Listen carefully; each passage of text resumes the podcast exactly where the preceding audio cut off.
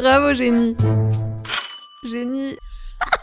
Il y a quelques semaines, l'Organisation météorologique mondiale, un truc qui dépend de l'ONU là, a officiellement validé un record de température atteint dans l'Arctique, 38 degrés qui ont été enregistrés dans la ville russe de Verkhoyansk le 20 juin 2020. Oui, 38 degrés dans l'Arctique, mais à part ça... Tout va très bien, madame la marquise.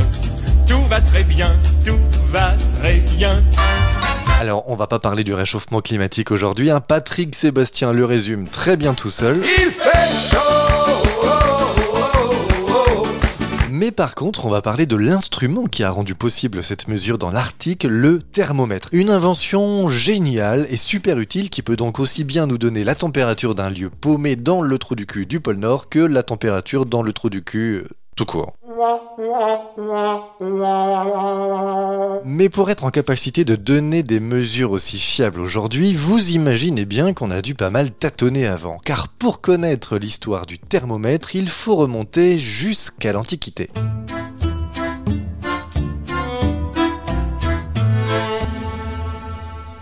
À l'origine, les hommes ont déjà inventé le thermoscope qui permettait de constater les variations de température mais qui n'avait pas encore la possibilité de les mesurer. On retient deux grands inventeurs pour le thermoscope pendant l'Antiquité, respectivement au 3e et au 1er siècle avant Jésus-Christ, Philon de Byzance et Héron d'Alexandrie de son nom complet. Héron, héron, petit patapon. Bon, le thermoscope c'était sympa, hein, mais bon, si c'est juste pour t'indiquer que la température elle a baissé ou l'inverse, comment te dire que ça tu pouvais aussi t'en rendre compte tout seul comme un grand en ouvrant ta fenêtre pour mettre le nez dehors hein. Non, non, non, non, il fallait quelque chose de plus utile. Et ça tombe bien, au XVIIe siècle, Galilée se fait la même réflexion. Il tente donc un truc en utilisant un tube fermé au sommet qu'il fait tremper dans du vin. Alors, euh, rouge sur rouge, euh, rien ne bouge, mais euh, rouge sur blanc, attention, hein, tout fout le camp. N'empêche qu'avec son invention, il parvient à montrer que lorsqu'il fait plus froid, l'air prend moins de place et donc le vin monte davantage dans le tube et vice-versa quand il fait plus chaud, le vin prend moins de place dans le tube. Bref, quelques années plus tard, un certain Santorio Santorio, Ok, ok. non, Santorio Santorio, Euh, oui, Santorio, on a compris, c'est bon. non mais Santorio c'est son prénom et c'est Santorio son nom. Le blanc, c'est son nom, et c'est juste son prénom. Bon, appelons-le plutôt par son surnom Santorius. C'est un inventeur et un médecin italien. Lui reprend le principe de Galilée et il invente un thermoscope médical où les deux parties du tube sont cette fois scellées. Les patients devaient mettre l'une des extrémités dans la bouche pour estimer leur température.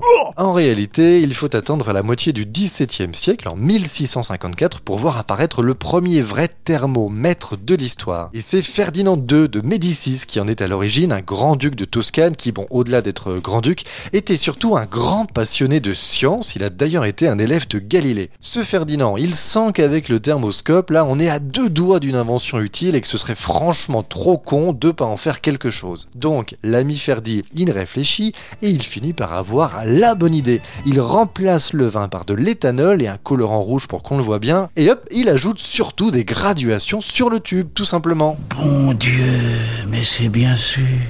Et oui, comme quoi des fois ça tient vraiment à rien. Bon, le thermomètre est inventé, il sera juste perfectionné au début du XVIIIe siècle par un physicien allemand, un certain Daniel Gabriel Fahrenheit, dont les deux parents sont morts en plus d'une intoxication après avoir avalé des champignons vénéneux, même si ça, ça, ça n'a rien à voir avec notre histoire. Ce qu'on retient surtout de Fahrenheit, c'est qu'il a remplacé l'éthanol du thermomètre par du mercure plus fiable qui visiblement supportait un plus grand écart de température. Mais Fahrenheit, c'est évidemment et avant tout son échelle de température qui est toujours utilisée aujourd'hui aux États-Unis et qui le fut en Europe jusqu'à la Révolution française. Bon, chez nous aujourd'hui, c'est vrai qu'on utilise les degrés Celsius, comme vous le savez, hein, qu'on appelle comme ça car ils ont été inventés par un physicien suédois, cette fois Anders Celsius. Et c'est d'ailleurs Mr Celsius qui a inventé l'échelle de température centigrade qu'on connaît, où la glace fond à 0 degré et où l'eau est en ébullition à 100.